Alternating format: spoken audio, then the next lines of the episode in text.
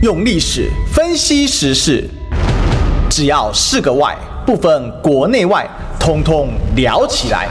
我是主持人李义修，历史哥。周一至周五早上十一点至十二点，请收听《历史一起秀》。各位中广听众朋友，大家早，这里是《历史一起秀》的现场，我是主持人历史哥李义修。今天我们来谈这个第四次台海危机才刚开始哦，其实本来应该昨天谈的，不过因为昨天我们请了吴奇娜老师来谈这个新疆的问题啊，那因为这个主要是时间跟档期啊要配合老师，所以我们就改成了周一啊，呃，所以我就把周一跟周二的这个节目做了一点对调。那关于这次佩洛西来台所引发的。呃，解放军的进行的所谓的环台军演呢，哦，已经呃被人家认为说已经是所谓的呃第四次的台海危机了啊，呃，所以呢，哈，这个呃，最现在最大的问题在哪里呢？现在最大问题在于说，我们台湾好像没有人意识到说这是第四次的台海危机啊，哦，这是一个天大的麻烦哦，因为这是变成一个认知上的断层，好的。而且在我看来啊，这场台海危机呢，将走向一个非常惨烈跟悲惨的结果。惨烈是指什么？惨烈就是指它可能会走向战争的结果。悲惨是指什么？一旦发生战争，台湾就悲惨了。所以我今天会从这几个方向来做一个讨论。因为此时此刻在台湾讲这个还是非主流意见啊。我相信全球的华人朋友在台湾之外，不受到民进党资讯控制的人呢，基本上看的都是胆战心惊哦，可是呢，只有台湾人哦，自己以为没有事哦，自己以为没有关系，自己以为呢，哦，觉得这事情哦啊跟之前一样啊，不过哦，就是这个解放军哦在那边啊虎老纸老虎啊哦，只是在那边呢假装吼个两声啊，事实上呢，他根本没有本事，那美国还是一样的强大。这个真的是我们所以可以看到，因为当危机发生的时候，请问我们的总统蔡英文他在哪里？他去参加美食展呐，所以被人家酸说前方吃紧，后方紧吃啊。他有的时间是去吃东西，而不是呢好好的坐镇横山指挥所，告诉我们发生了什么事情。当飞弹穿心而过，穿台而过，而且直飞过首都的上方的时候，飞过了台北的上方的时候。他告诉你，这没有穿越领空，呃，但是有穿越上空。我不要担心，这不属于我们的范围。他飞过去就飞过去，不重要。他也不可能突然转弯。是啊，你讲的都是真的，但人家有能力从你的上空飞过，难道就没有能力进入你的领空吗？下一次如果射一个飞弹，直接现在它是射在领空之外嘛？它射在外面，那下一次射在里面呢？在领空里面穿过去了。反正你自己就公告你自己的爱国者飞来拦截是十五公里啊，那我就设在中间呢。我就在起飞阶段或者是降落阶段的时候，我穿过你的领空呢，那你要认还是不认呢？因为我们知道，在这个大气层上面有一条有一条所谓的卡门线，这卡门线各家认定不一啊。哦，八十公里、九十公里、一百公里都有哈。那常见就八十到一百公里啊，对吧？那这什么意思？这卡门线它其实就是在。大气层跟所谓太空的交界处，哦，就是人为认定的哦。那超过这个，我们一般就不算领空，因为领空你是要有能力哦，在这边哦，就是进行，因为领空是一个领土、领海是一样的概念嘛，这属于你的嘛，你要能力控制啊。那超过这个就属于太空，那太空其实是有国际太空公约，它它是太空是可以人类可以自由去使用的哦，它并没有所谓的领的问题啊。那怎么办呢？政府不会告诉你啊。当年北朝鲜在射飞弹的时候，他特别选了一条路径，那条路径是从平壤咻射出去，从哪里出去？他从他从这个日本的这个北海道跟本州之间的青津海峡穿过去，只轻轻的擦过了北海道的一个小小的海峡。日本紧张的要死啊！他把你所有的这个这个本州岛，我们知道日本四大岛嘛，北海道、本州、四国、九州。把本州岛切了一半，往北，包括整个北海道的全部纳入警戒的范围内，然后做图告诉你很清楚，然后呢，告诉你如果落在外海要怎么应对，如果落在我们领海怎么应对，如果落在陆地上我要怎么应对？因为飞弹穿过去就三个可能嘛，第一个跟我完全没关系，第二个掉在我的海上，第三个掉在我的陆地上嘛。就这么样的简单呐、所以大家要了解到现在的状况是，全球的华人在看待这个状况的时候，大家是看的，你这个就第四次所谓的海海危机了。可是我们台湾人到现在没有感觉啊！你那些讲有感觉的都是中共同路人啊！我们今天说，哎，我们今天好有感觉啊！啊，你中共同路人啊！你今天说，哎，我们是不是应该应对一下蔡英文总统，不要再躲了？中共同路人。你今天跟他说，我们是不是赶快开启对话？中共同路人。不就这个样？这柯 P 也有讲啊。蔡英文总统说，哦，我们两个应该来对话。柯 P 说，我一讲我就变中共同路人。这个就是怎样？民进党长期垄断了所谓的话语霸权所导致的一个悲惨下场。那好，那今天我们总要讲一些新的东西出来。我相信哦，大家在看这个，大家听我们的广播，就想要获得一些知识。你说，那这个台海危机会怎么办？你为什么讲的那么耸动呢？哦，我从几个概念哦，来好好来做一些讨论。我们来做一些爬梳。第一个。这个第四次台海危机能够称为危机，绝对是个危机。为什么？危机什么意思？危机就代表它会发生极大的风险，然后一旦发生风险，它就会发生严重的后果嘛，这就是危机啊！啊，不然什么叫危机？不是那个什么维基百科好吗？哦，所以发生会不会发生危机？它会有极大的风险，它当然有极大的风险啊！开始军演了，船、飞机、大炮、飞弹。围着你台湾跑了一圈，甚至直接在你领海里面了。但但我们的政府应对什么？当作没有看到，当作不知道，当作没听到，没有办法应对。那为什么没有办法应对？可以见得蔡英文总蔡英文政府、蔡英文总统所领导的民进党，他在应对所谓的两岸问题的时候。他从来没有务实的去想过实质的问题，他始终把这件事情当做他们选举获利的工具，一个很严重的状况啊，没有任何应对的能力。第一天不发话，第二天出来讲个屁话，讲个要对话，接下来吴钊燮又开始，哎，发现老共并没有很直接的反应他，吴钊燮呢头探了一下。我们的外交部长吴钊燮啊，头探了一下，发现哎，又有空间了，又开始了，又开始讲这种强硬的话。他讲了什么？大家可以去查，我就不复诵了。但是你讲再多有意义吗？你有能力可以改变什么吗？但他最大的指控什么？所谓的无理脱序的行为啦。啊，你你可以继续的，你可以继续的谴责。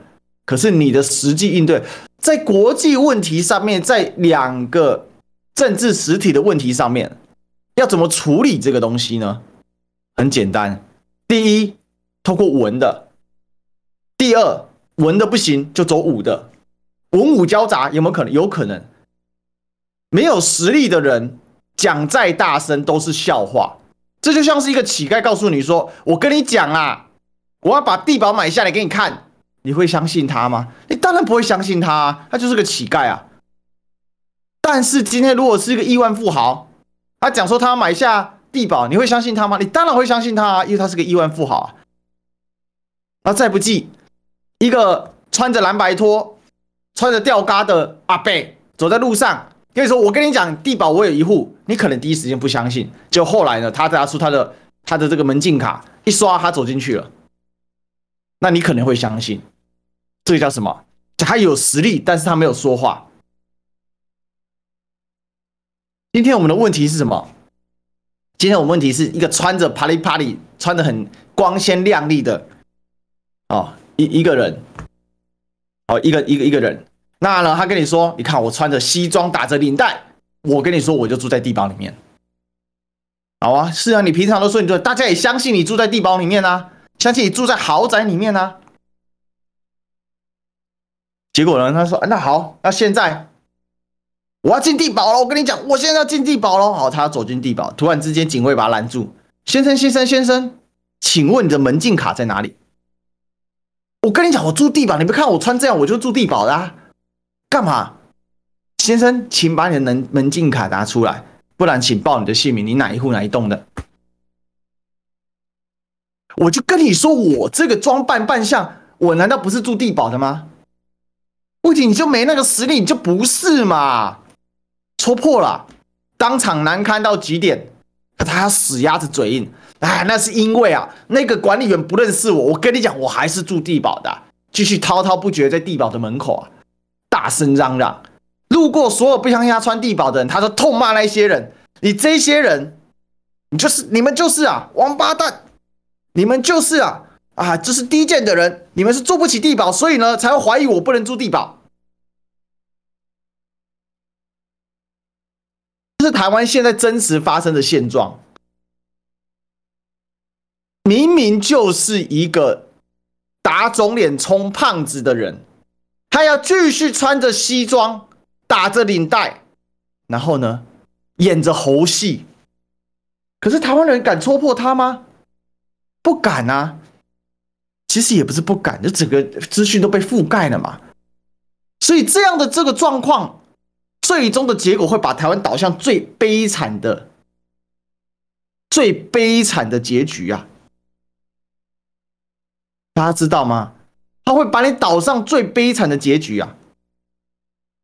因为事实上，遇到撞到这种事情的时候，我们应该要谨慎以对，我们应该要全盘的来评估。可是今天根本没人想，今天佩洛西来，民进党心里面怎么想的？现在已经非常清楚了。佩洛西来到台湾，他就是会引发严重的后果，大家都跟你警告了。北京也告诉你了，可是对民进党来讲，他有想那后果，他想的是什么？他想是裴洛西走了之后，他所引发的政治效应，你北京做什么动作？哎呀，不就跟过去一样吗？该谴责谴责，该中断的中断，哦，该这个怎么样？禁止出口禁止出口，又如何？又不是损我的钱，我的钱呢？我直接手伸进公库里面抓，不是这个样子吗？所以呢，今天今天就遇到这个状况，他的误判导致我们一体在承受这个后果。所以我说，第四次台海危机才刚开始啊，这个军演才刚开始啊，完全没有应对的能力。他现在这个状况非常的严重，那可是问题是，他会继续的打肿脸充胖子，他并不认为，并没有意会到。这件事情严重性，或者是就算有严重性，那又怎样？我就赌嘛。重点是我二零二二年的选举要选赢，所以佩洛西来的时候特别要交代他，他要肯定陈时中部长啊，台湾是防疫模范生。然后呢，台湾呢啊，这个呃，这个是你看哦，第一时间台湾呢被肯定了，对不对？陈时中部长就说：“你看，终于还我清白了，我的防疫很棒啊！这整个一个政治秀在里面。我觉得佩洛西只差一个地方没去啊，就新竹球场，去躺在那个草皮上，然后说 ‘too soft’，好柔软。这一个是个完美的球场哦，真真希望有一天我可以来这个球场看着棒球，跟你们讨论的自由民主。所以呢？”所以这就是答案嘛，这就是结果啊，这就是问题的所在啊。可是，在今天台湾的状况，大多数的人无感，他继续歌舞升平，他继续觉得相信着蔡英文的这些宣传。那现在最大严重就是，人民其实很容易被政府带着跑，这是事实。其实从历史翻开历史长河，人民很容易被。被政府带着跑，这没有办法的事情。上面吹什么风，下面就跟着什么。所以最大的罪魁祸首是蔡英文政府，公然的说谎。那公然说谎少这一件吗？刚刚林志坚的论文被判出来了，啊，就是抄袭啊！一个这么天大，你自己我就说过，你如果有三只眼睛都瞎了，你还是哦，你还是可以啊，知道这个论文就是假的。就是抄袭嘛，但是问题是，执政党告诉他的所有的候选人，他的选民，他没有抄袭，大家坚定的拥护林志坚，这是一个政治操作，这是个政治迫害。论文案尚且如此，你如何应对第四次台海危机呢？如何？你如何应对呢？当然不可能应对，所以这个结局跟下场肯定是最悲惨的嘛。因为整个执政的领导的团队里面，这些人他并没有任何愿意去倾听，或是真正意义上去做实事啊。他的内心脑袋瓜只想了一个：佩洛西走之后，我可以吃多少芒果干？现在他们现在就正在应用了嘛。然后我们可以看到，比如说这个军演，人家把军舰开到你外海，盯着你的船在看。结果，我们的国防部发言人他发了一张图啊，他说：“中华民国海军严密监控共军船舰动态，好，因应中共船舰侵扰我周边海域，国军第一时间除广播警告外，海军舰艇同时严密监控共军动态。我海军敌化舰于东部海域监控共舰。然后呢？然后呢？你有驱离吗？”请问你有驱离吗？广播，广播，你继续广啊！你再广大声一点。那你有驱离吗？然后下面的一系列的全部都是侧翼，全部你往下刷十五个，十到十五个留言，全部都是各方的什么候选人侧翼。我跟你讲，排行第一名叫焦糖哥哥啊！这就是台湾现在的现状啊！严重穿严重脱离的事实啊，不是说要长别人志气灭自我威风。其实老实讲，台湾的问题还不明显吗？光是你就想一个很简单的事情嘛。请问你监控的对象是哪一台船？你敢不敢讲？请问这一台船叫什么？做什么？它有什么能力？你敢不敢说？你整个宣传里面，你什么都没有公布，什么都没有公告。我们总要知道，你说你不要公布我们自己船的能力，其实大家都知道嘛。再来第二个，光是我们的船叫敌化舰，你不觉得荒谬吗？你不觉得荒谬吗？光你的头衔叫中华民国海军，你不觉得荒谬吗？为什么今天危机会造成？你的政治操作造成的嘛？还在图上面写说千真万确不需要 P 图，还在酸对岸是 P 图啊！你可以继续啊，你可以继续啊，你可以继续的说没有问题，只要共军所公布说迫近台湾海域的都是 P 图，你可以继续这样做哦，你可以继续这样做。我们就来想一个问题：凡是做事情哦，凡是做事情哦，他都有。任何的，就背后一定要有原因去支撑这个状况，对吧？好，我请问，为什么共军要 P 图？如果他有能力跑到你面前给你照一张相，他为什么要 P 图？其实间接间接证实了，共军照你这台船不就刚刚好而已吗？他照到你的不就是真实的照片吗？他如果需要 P 图，那就要有原因嘛。如果他有实力做到，他为什么要 P 图？因为 P 图有被拆穿的风险，实力的图不会被拆穿嘛？你可以，你可以攻击他 P 图啦，没有问题啊。我相信下一次，我我认为啦哈，北京啊，他们低估了台湾现在执政党无耻的能力，他低估台湾现在整个政府机器，他他们在做事情的的能力，他已经不是正常轨道可以去思考了。他已经不是，他已经不是正常的思维逻辑可以测度的政府了，因为没有一个正常的政府会是这样子去应对一个危机。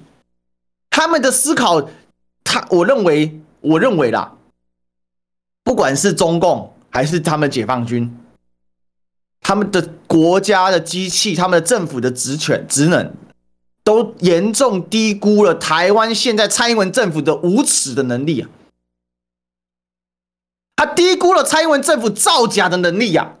他没有想到说，我这样公布你，本来是要威吓你，结果还被你反打一波，在政论节目上面大笑三天。你们是纸老虎，你们是 P 图，你们是假的。政论节目上也许有估计到，他大概没有估计到中华民国海军也敢这样做。他当然不敢直接指责对方是 P 图，但是呢，他就用酸你的方式，他用个小图的方式，用个怎样，用个小鼻子小眼睛的方式。你今天要证明他是不是 P 图还不简单？直接公布定位图，直接公布航照图。你飞机飞过去了啊，你有没有照相？一照相，啪啪嚓啪嚓啪嚓，他的船就在这里，最近就在这里。我告诉你，我照到他了。你共军逃不出我的五指山，速度不是更快吗？结果呢？小鼻子小眼睛怎样？从船的船舷里面照了一张图出去。然后说我广播了，我尬广了。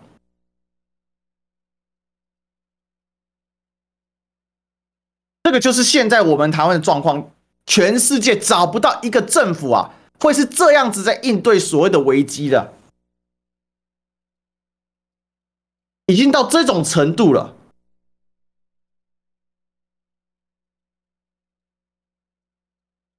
所以我在讲说，我就在讲说，这个已经到。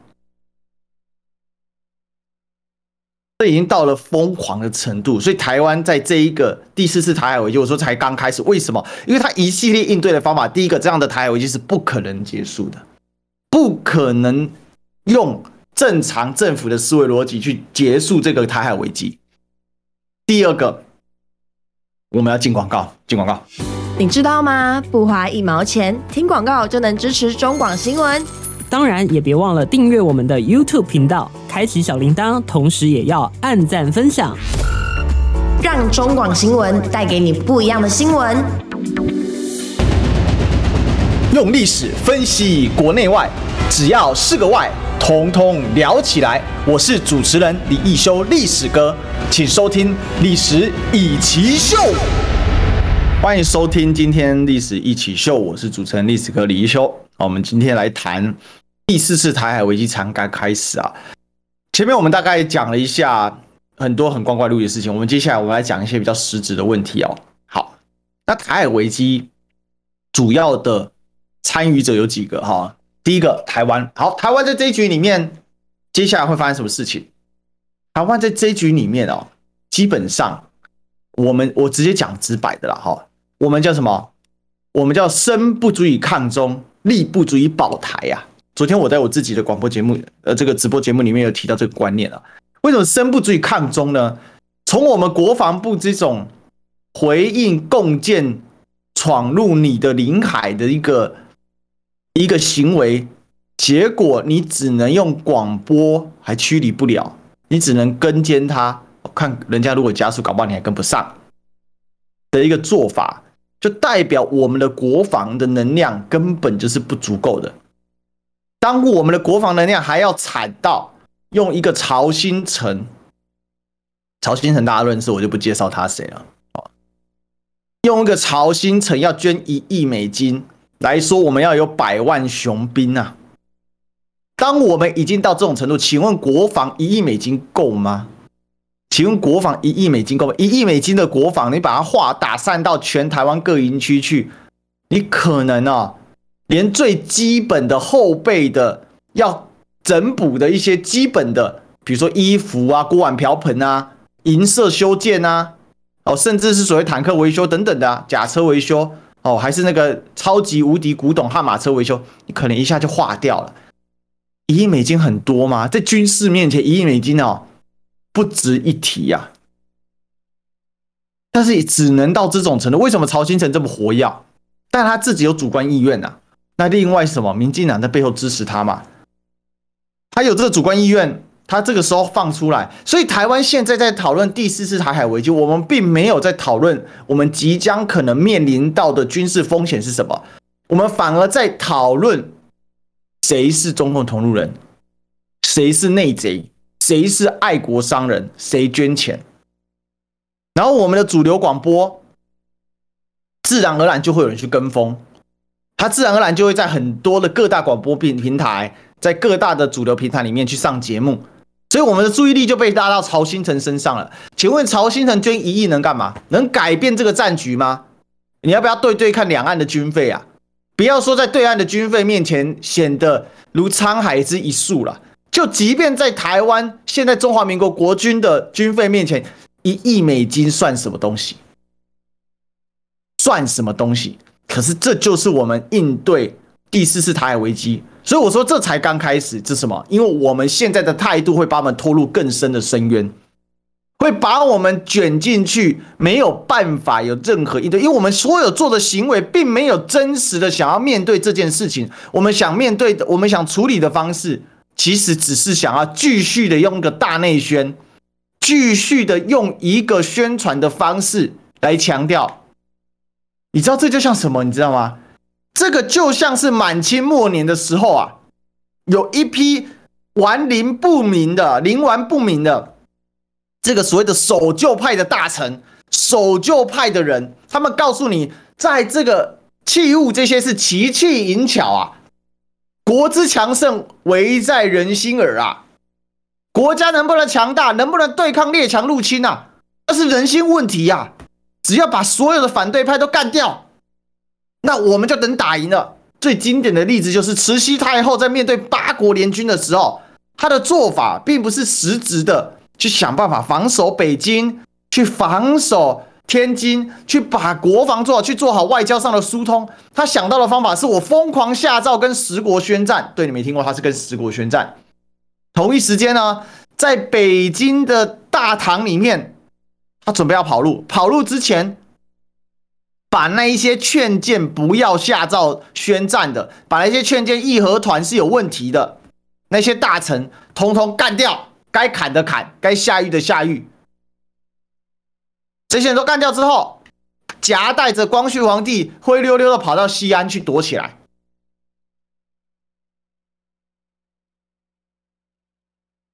这就是我们现在看到了。请问满清的下场惨不惨？惨到极致。八国联军哦，那赔款呢、啊？四亿亿五千万两，就是四。四万万五千两，不是四亿五千两，四万万五千两，什么意思？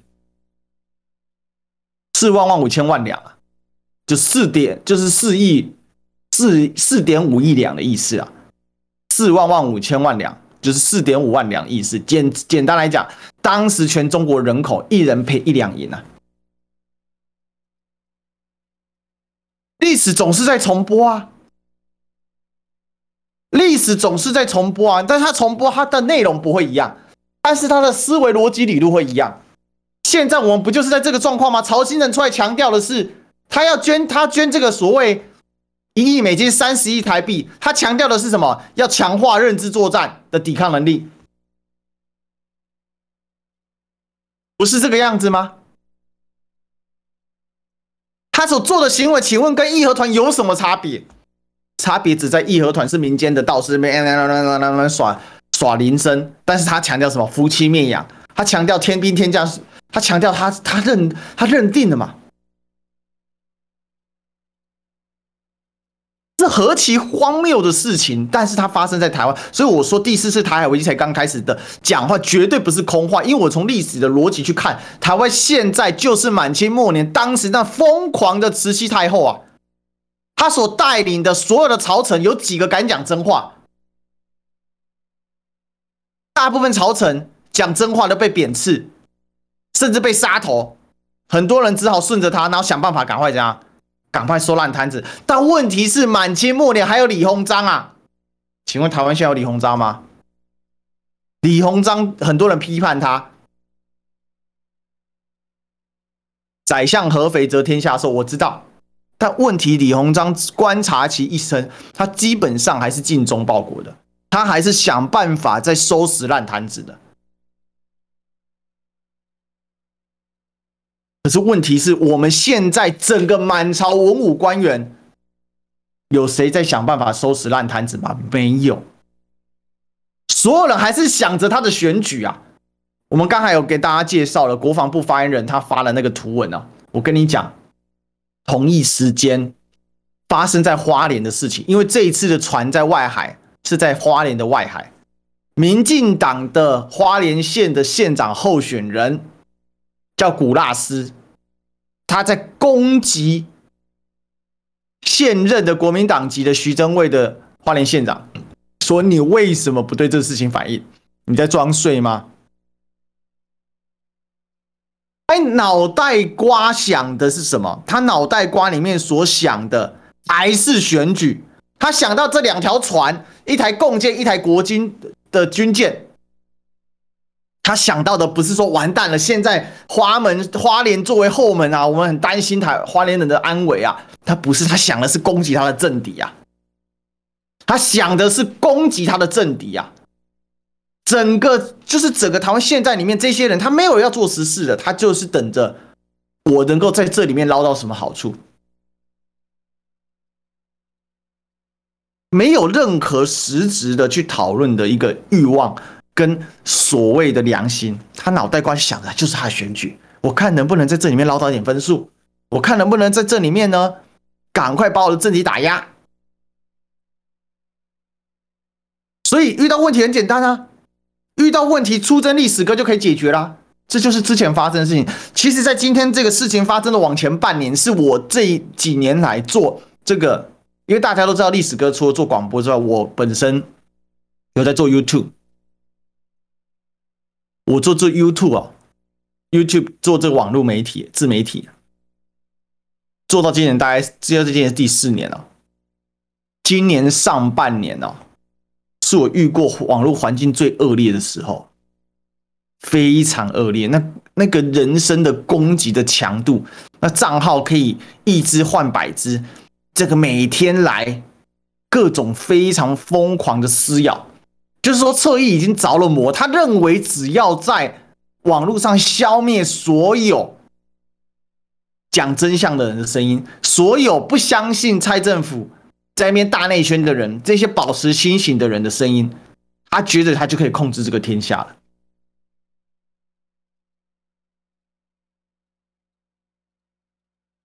所以这就是我们今天所遇到的状况。可是现在突然之间，最近呢、啊，安静很多啊。为什么案件很多？事实已经都到眼前了，一台火车撞过来了。他们固然继续的在大内宣，继续的在嘴巴上秋，继续的在对历史哥进行人身攻击啊！哦，这样的人身攻击是无穷无尽的。你能想到有多多么的低劣，多么的低下，多么的无耻？那真的不是一般人可以承受的。我认为啦，哈，所以我一般也很少提啦。默默的就把它排掉了，继续来骂你的、这种很多啦。可是又能如何呢？现实真是像一台大船一样，它直挺挺的撞上你的码头，你站在码头上，疯狂的浪尖呐、啊，这就跟义和团最终要被列强给剿灭的之前哦，他所遇到的状况是什么？他们更加疯狂的清剿。从大毛子、二毛子、三毛子，一直杀杀杀杀杀到七毛子、八毛子去了，什么意思？大毛子是外国人，二毛子就是信徒，三毛子以此类推，任何只要跟西洋沾上一点边的关系的人，统统被他们干掉，拖出来打死。这就是一个疯狂的年代，他们会继续疯狂吗？我相信会继续疯狂，不过气势很明显已经衰退了好一截了。但是有东西我们是不能衰退，就我们的广告不会衰退，我们进广告。听不够吗？快上各大 Podcast 平台搜寻中广新闻网，新闻还有精彩节目都准时推送给您，带您听不一样的新闻。中广新闻用历史分析国内外，只要是个“外”，统统聊起来。我是主持人李易修，历史哥，请收听《历史以奇秀》。欢迎回来，这里是历史一奇秀的现场，我是主持人历史哥李易修啊。我们快要中午了哈，所以我们最后一段啊，我们把这个台海危机还做一些实质的一些推导啊。我前面讲了蔡政府有多么荒谬，那刚才讲了我们现在民进党是去怎么去应对啊？那我们再来最后讲一点实物的东西，就是他也当然有些人给一些指数了啊，就是说，哎啊，最近股票一直涨啊，你能担心什么？对不对？市场都不担心了。我跟你说，上半年三大政府基金啊。惨亏五千四百亿啊！什么时候开始护盘的？大家去想这个问题。股市上涨不代表股市是健康安全，你要看是谁去买入，谁去带动。这个大家要去了解这件事情啊。哦，大家去了解这事情。这一阵子在涨，它是涨什么意思？这不能错误的解读。股票是个短期的东西，你要看长期的话，你要把那个盘势拉得很长。长期的盘势是在掉还是在涨？这个真的要去看。好，而且股票要涨，涨跌它很多时候是金融游戏，可是长期的经济面它需要实体经济的支撑，所以你就要去想这个问题，所以不要被一时之间哦股票的这个问题啊给给给迷惑了。那再来，我们来讲第四次台海危机当中，我们刚才把台湾的这个疯狂给讲完了，我们接下来讲中美之间他们在玩什么。最近这个有有人去问这个澳洲新的现在这个总理嘛，之前的莫里森大家都认识，现在这个啊这个艾尔巴尼斯啊，艾尔巴尼斯啊，很多人不太认识啊，艾尔巴尼斯哦，呃，人家去问他，请问这次军演你怎么看？他说那是中国跟美国的事情，撇清关系了。最近新加坡国庆嘛，那李显龙啊，新加坡总理啊，李光耀的儿子，他特别有讲啊。中美关系现在进入一个最糟糕的状况，worsening，他用了一个字叫 worsening，哦，是最糟糕的状状况，持续在恶化当中啊，持续的恶化当中，所以大家去想这个问题啊，就是说今天我们所呃遇到的状况。这些外国的政要都看得很清，我们区域内哈，就是说印太区域内，新加坡跟澳洲刚好是两大指标。澳洲是印太区域里面仅次于日本最亲美的。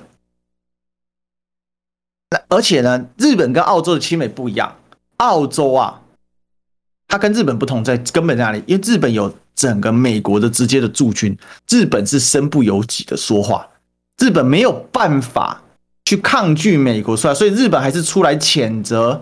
所谓的中国军演这件事情，可是澳洲呢？它呢？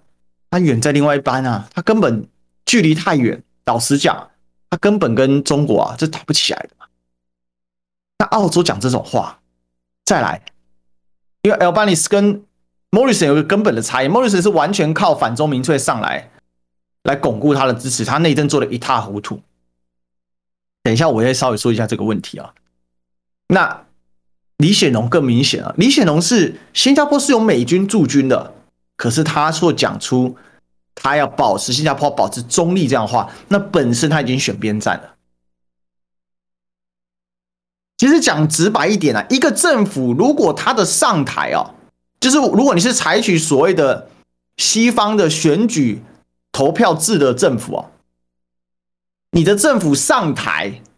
就要靠选靠过选举嘛？选举当中，如果是强打民粹的这样的候选人，他上台之后，大多数时候他都做的不会太好。为什么？因为他的选举得来太容易，他只要吹熟他的民粹，他就能够搞定他的选举。他干嘛要认真执政呢？他的内政一定做得非常的糟糕。当然也有少数的强者，他不是靠这个的，他可能一样掌握了民粹的力量。可是他还是有目标、有战略。那这一种的比较特殊，能够能够是这一种人，基本上你就叫得出明显啊。比如说莫迪，印度总理莫迪，人称莫老先，他就帮印度规划了一个非常长远。但莫迪很特别啊，莫迪这个人虽然有太太，他是禁欲主义者，他跟他太太啊，名义上的夫妻没有孩子。莫迪这个人几乎没有任何的个人的。所谓的娱乐，他的娱乐就是这样：修炼瑜伽、冥想、打坐。莫迪就是这种人啊，他是很特别的，非常非常特别的。只有具有超强使命感的那种领袖，他虽然卖弄民粹上升，但是他实质上他想做点事情。你说普丁，普丁的上台并不是卖弄民粹上台，普丁是因为有军功，他荡平了车臣，他才坐稳的。你说俄罗斯间卖民粹吗？其实还好，因为俄国历来它就是一个强人领导的国家，它这个是历史脉络，所以我们在看这些国际的事情的时候，我们要很清楚。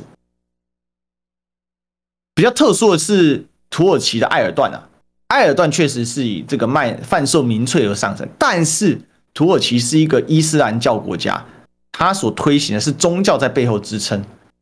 那他强调伊斯兰教的时候，他推行什么禁酒令啊？强调戒律啊，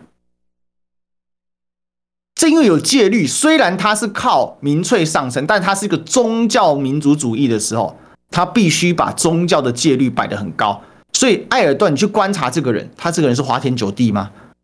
他这个人是这个左拥右抱吗？指示万千吗？也不是。所以这个这个逻辑，大家就去思考，用民粹来获得选举的胜利，其实本身讲，它就是种窃国的行为嘛。他就是把所有正常的官僚踢到旁边去，踢到旁边，踢到旁边去。他身边，他既然是以民粹上台，他身边所有的人就会仿照这个民粹。所以他就不会好好治国。所以你看一看周边，这现在是这样的选择。好，那请问中美之中，这个第四次台海危机，它会导致什么结果？最近刚好这个现在网网络人气红不让的这个郭正亮亮哥啊，他就讲到说，其实美国跟中国讲好搞这一次的海危机哦，美国呢分得台湾的半导体产业，哦，晶片产业。中国呢，这实质控制了台湾的主权，但是我不认为是这样，因为我一个读历史的，我不会去把所谓大国博弈在碰撞的过程当中合理化，哈，这叫歧见啊，哈，这不代表说郭老师说的是错的啊，我说的就是对的，但是我仅就个人啊，是 only my 呃 my my opinions 啊，就是我自己的意见啊，啊，我自己个人的意见啊，我我把我的意见给给说出来啊，去思考这个答案。其实这就是一个大国比万利的结果。我为什么不会去把它解释成分赃的结果？因为大国如果要分赃，他们会用更好的方法，他们会更更 soft 的方法，连军队都不用动，谈一谈，约一千，啪，大家分完，事情就结束了。我们随便讲一个吧，地上发生很多次啊。如果说被大国分裂啊，被大国分赃最惨烈的国家，世界上有一个。举不出第二个叫做波兰，它世界上被分赃了两次，三国瓜分波兰，两次都是同样的凶手，俄国、奥国、德国，奥国就是奥地利，有后来变奥匈帝国，俄奥德三国瓜分波兰，然后是指这个这个所谓的历史上第一次他被被被瓜分了嘛，复国之后，第二次又被怎么又被瓜分。所以，我我不是很喜欢在国际问题上，不是很喜欢用这种阴谋论的方式去去思考这个问题啊。波兰两次亡国了，应该是第一次是三国瓜分，第二次啊是两国瓜分，就是德国跟苏联两国瓜分啊。所以波兰真的是被被被打被被消灭的很惨啊，是被消灭的很惨啊。第一次这个俄国、奥国跟德国，第二次德国跟苏联，但是那时候德国是德国加奥国嘛，对不对？哦，所以就是。这我自己的观点，我在跟大家讲，所以这种瓜分呢，这个是协议好的。波兰能惨到什么程度？波兰人就是躺在那边等死。哦，突然就惨在那边等死啊。好，这叫大国瓜分的概念。他们先签好约，都会有条约的。中国中国跟美国，请问签了什么约来分台湾？台湾岂是美国可以从中国瓜分出去的利益？不可能。北京对于台湾的利益是寸土不让，请记得这件事情。如果说今天美国跟中国来瓜分台湾利益，对不起，这叫做低估了北京的决心，这高估了华盛顿对于台湾的实质掌控力，这是很关键的。真的，这是一个很大的议题啊！但是我要把这个先决的概念告诉你。好，所以从这个逻辑上，美国其实就是因为出了一个佩洛西这个刺头了，啊，用刺头这个词真的太好了。那天有人跟我说叫刺头，哈，我觉得这个很不错。这刺头啊，不可控的乱乱数，这是因为美国制度本身设计的缺陷。他们总统并没有办法控制国会议长，但他又贵为第三顺位，哈，这个权力又贵为总统接班第二顺位嘛，那他就是第三顺位权力的，就是第三号人物。四处乱窜，所以因此我们从这个逻辑去看，他是控制不了他，所以最后他只能在这当中看还可以捞点什么回来，赶快来执行晶片四方联盟。你台积电赶快给我来！可是问题就在于说，如果台湾越晚越晚被中国完全吃下来或纳入势力范围，台积电越有充裕的时间撤离到美国去嘛，被美国给撤走嘛。其实讲白，从市场经济学的角度来说，台积电搬到美国是大不利的嘛，因为美国并没有一个超级低价的肝呐、要加 S 啊，复数的肝啊。台湾的为什么今天台这个晶片产业在台湾得以存活？因为台湾的卖肝呐、啊。他才能卖出这么多的利益啊！表面上看起来台积电利润很高，可是你要想它的资本支出，它的实质利润有多高？所以这个这个逻辑就是在这里啊！今天其实讲白了，我们讲任何所谓的大国博弈当中的阴谋论，都是在淡化，还是在低估北京的决心，在淡化解放军的实力。这个是最恐怖的事情。如果这样去想，那台湾到时候所撞上的，就是一堵坚硬、坚定无比的大钢门，粉身碎骨。我自己很喜欢看这个《火影忍者》，它里面啊有一个非常强、铜墙铁壁的防守，叫做罗生门。这个大的那个召唤出来的门啊，这个忍者他他他召唤一个门，那你就像是一个什么？你就像是一个飞跃的流星去撞那个门，撞上去看你硬还是门硬哦。所以这就是我在看待事情不一样，因为我们是从历史学的角度去看，历史学的脉络去看现在的状况。第四次台海危机的结果，其实就在验货，验你台湾是真伪，验你美国的真伪，验你解放军的真伪，到底谁是纸老虎？这一出戏哦，不会那么快落幕。但是，台湾接下来会越来越不好。然后现在我们台湾内部的疯狂啊，会越来越高。同一时间，这就是大家在选择了。你是要选择硬碰硬、硬着陆？其实讲白了，第四次台海危机的本质跟本色是什么？就是中国崛起。然后。台湾是要面对中国崛起，是要采取硬着陆的姿态，还是软着陆的姿态？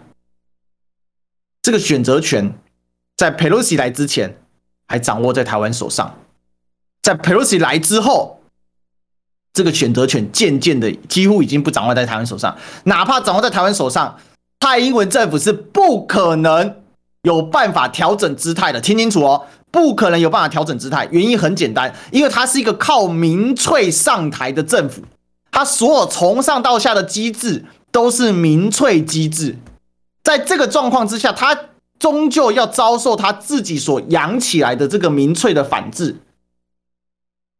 这个就是今天我们为什么我说抗中保台，台湾现在怎样，身不足以抗中，力不足以保台，所以保台保到最后。保台，台湾已经没有了。台湾现在就像一颗彗星，它即将要撞地球。大哥这个彗星能够决定自己要不撞彗星吗？没有办法，是里面有很多人想把彗星顶回去啊。可是问题，当初带动这个彗星往前冲的这些人哦，叫做民进党，他们根本停不下，因为他们所带来他们政权的本质跟本相，在蔡英文领导的这几年，从二零一四年太阳花开始之后，就启动了一场超强的。动力超绝的民粹疯狂的去撞下去，所以这个结果啊，你昭然可见了。但是我这边诚恳的呼吁，还是有一丝的希望跟一丝的机会。希望我们全台湾的好朋友，希望我们全国的同这同这个同胞们，大家是好好去思考，冷静下来，阻止身边的民粹把真相传播出去。多听历史哥节目，有收获。明天见，拜拜。